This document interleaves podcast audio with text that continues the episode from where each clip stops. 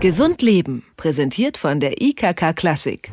Die meisten von uns tun es nur am Strand oder manchmal in der Wohnung, das Barfußlaufen. Im Alltag bietet sich dagegen selten die Möglichkeit, barfuß zu laufen, ohne fragende Blicke zu bekommen. Dabei ist es gesund und natürlicher, als den Fuß in enge Schuhe zu zwängen. Vor allem Kinder und ältere Menschen profitieren davon, die Schuhe mal liegen zu lassen. Über das Barfußlaufen spreche ich nun mit Martin Engelhardt, Chefarzt der Klinik für Orthopädie, Unfall- und Handchirurgie am Klinikum Osnabrück. Ich grüße Herr Engelhardt. Ja. Wann sind Sie denn das letzte Mal barfuß gelaufen? Oh, das ist, äh, glaube ich, schon im letzten Sommer gewesen, also lange her. Auch, auch ich halte mich leider nicht daran.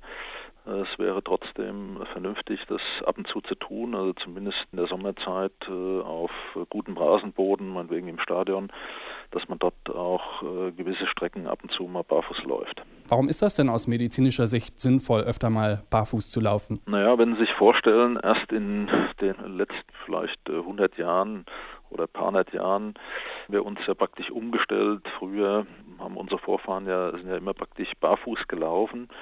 Und äh, wir haben also unsere Füße im Prinzip jetzt zu dem Schuhtragen in Anführungsstrichen vergewaltigt. Ja. Das ist also äh, sicherlich so, dass dadurch die Muskulatur nicht mehr, die Fußmuskulatur nicht mehr adäquat gefordert wird und damit auch ihre Haltefunktion nicht adäquat wahrnehmen kann. Das führt dann dazu, dass wir mehrheitlich mittlerweile Knicksenk-Spreizfüße haben mit teilweise doch erheblichen Beschwerden, wenn das lang genug ignoriert wurde von uns. Muss die Evolution also erstmal hinterherkommen sozusagen? Es wird dann wahrscheinlich noch ein paar Jahre dauern, wenn nicht Jahrzehnte oder Das kann man, kann man davon mehr. ausgehen und mittlerweile äh, versucht man ja auch gegenzusteuern, dass man also sage ich jetzt mal gerade im Sportschuhbau äh, ist man ja weggekommen, jetzt äh, zu meinen, man müsste immer klobigere äh, Schuhe bauen oder mit immer größeren Dämpfungen arbeiten, sondern man ist ja dazu sparsamen Schuhen auch weitestgehend zurückgegangen, um einfach die natürliche Anregung der Muskulatur und auch der Sehnen wieder zu ermöglichen. Sie haben es schon angesprochen, es gibt diese bekannten Fußfehlstellungen, Knick, Senk, Spreizfuß. Das kommt also tatsächlich vom äh, Schuhetragen, ja?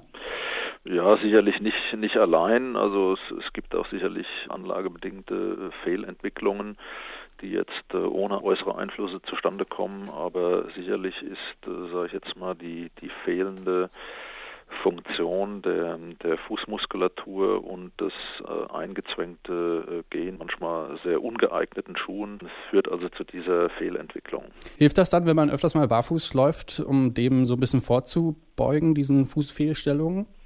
Also das haben ja mittlerweile auch Studien gezeigt, dass das ganz klar einen positiven Effekt hat.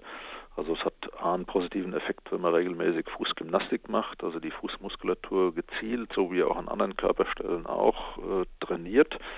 Und natürlich ist es so, dass durch das Barfußlaufen eine ganz andere Anregung für die Fußmuskulatur stattfindet und das hat positive Effekte und äh, wirkt also auch solchen Fußfehlformen entgegen. Wenn man sich mal so äh, Leichtathletik ins Gedächtnis ruft, so Olympische Spiele oder so, da gibt es ja manchmal auch Läufer, die tats tatsächlich dann den 10.000 Meter Lauf barfuß machen oder so.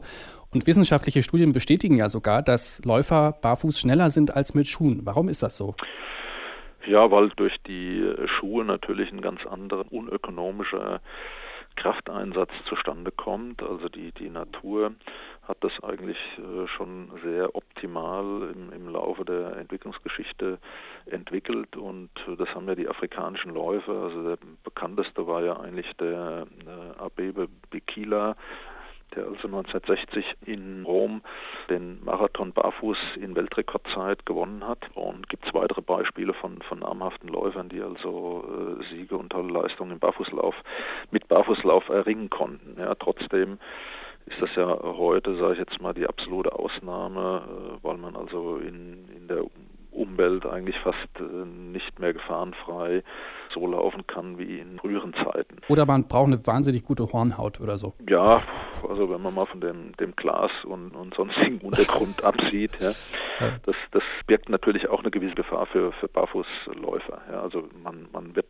sicherlich nicht mehr zurückkommen in unserer heutigen Zeit zum, zum kompletten Barfußlaufen, das, das geht sicherlich nicht, aber auf bestimmten Strecken und die hat man ja teilweise auch wieder eingerichtet, um dieser sinnvollen Sache des Barfußlaufens nachzukommen, gibt es ja an einigen Stellen auch in Deutschland, wo man also ganz gefahrenfrei wieder barfuß laufen kann. Ja. Dabei denke ich mir doch, die Schuhhersteller, gerade von so Laufschuhen oder Sportschuhen, stecken doch auch so viel Zeit und Geld in Labortests und die Weiterentwicklung des Schuhs, der Sohle und so weiter. Ist das mittlerweile doch so gesund, dass man auf die guten Sportschuhe vertrauen kann? Teilweise. Also es gibt sicherlich äh, hervorragende Schuhe, wobei da auch eine sehr große individuelle Varianz äh, herrscht gibt ja wissenschaftliche Untersuchungen, die gezeigt haben, dass äh, am allerwichtigsten ist, dass der jeweilige Athlet, Sportler sich in dem Schuh wohlfühlt.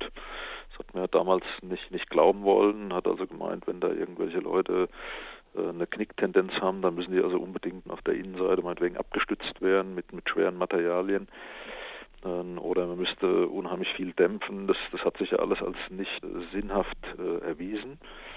Und äh, von daher muss man in erster Linie gucken, ob der Athlet sich diesem Schuh wohlfühlt und muss das reduzieren, wie das auch viele Anbieter und viele Schuhfirmen getan haben, auf das unmittelbar Notwendige. Also öfters mal barfuß laufen, das empfiehlt Martin Engelhardt, Chefarzt der Klinik für Orthopädie, Unfall und Handchirurgie am Klinikum Osnabrück. Vielen Dank für das Gespräch. Ja, ich danke Ihnen auch. Gesund Leben, präsentiert von der IKK Klassik, gibt es auch zum Nachhören als Podcast.